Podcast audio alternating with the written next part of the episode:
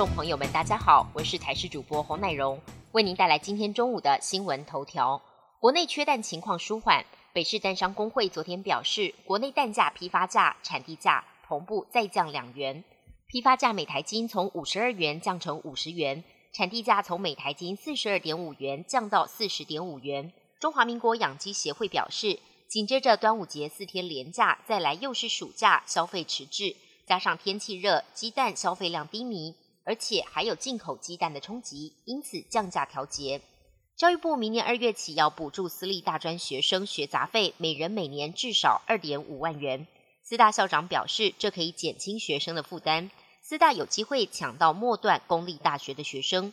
台大校长陈文章则说，现在台大每一年的经费只能跟大陆贵州大学比，教育部应该挹注更多的资源，而且让大学调涨学杂费，提升台湾的高教竞争力。为了提升文湖线尖峰时段的运能，台北捷运试办马特拉车型空间优化。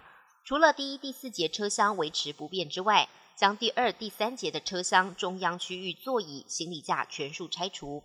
每列车的总载客数约从四百名增加到约四百二十名。台北捷运公司表示，本项措施为示范性质，目前已经完成了三部列车的空间改造，即日起上线。将密切观察文湖线实际运输的情况，予以调整。外电消息部分，美国总统拜登的次子杭特跟联邦检察官完成了部分认罪协议，包括两项税务轻罪以及非法拥有枪支的指控。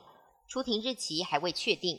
五十三岁的杭特坦承未能按时缴纳二零一七及二零一八年税款的轻罪，而司法部将起诉杭特，但不再追究他二零一八年使用毒品期间购买手枪一事。这项协议条件之一就是杭特两年内不得使用任何的毒品。达成后，司法部就可能结束对杭特的长期调查。外媒报道，认罪协商通常是为了换取法院能够从轻发落。白宫则发布声明表示，拜登支持杭特重建自己的人生。对于认罪，则没有评论。白天小睡一下，不止充电精神，也能充电大脑。英国伦敦大学研究人员发现，白天小睡可以延缓老化。导致大脑自然萎缩的速度，习惯午睡者的大脑比不午睡者大十五立方公分，相当于延后衰老三到六年。研究人员认为，大脑健康状况跟痴呆症也有关。睡眠不佳会引起炎症，并影响脑细胞的连接，损害大脑功能。规律的午睡可以补偿睡眠不足，防止神经退化性病变。但白天午睡的时间不宜过长，应该控制在半个小时内。又有日本业者推出高单价水果。这是青森限定的独特樱桃品种，名为“朱诺之星”。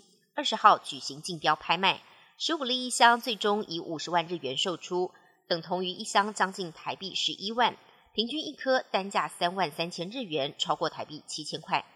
朱诺之星以罗马神话中婚姻生育之神朱诺为名，果实呈现硕大的心形，饱满多汁。报道指出，青森当地培育樱桃跟苹果的研究机构外，发生了森林大火。但区域内樱桃树没有被烧毁，从火灾中存活的樱桃树生长出了朱诺之星樱桃。本节新闻由台视新闻制作，感谢您的收听。更多内容请锁定台视各界新闻与台视新闻 YouTube 频道。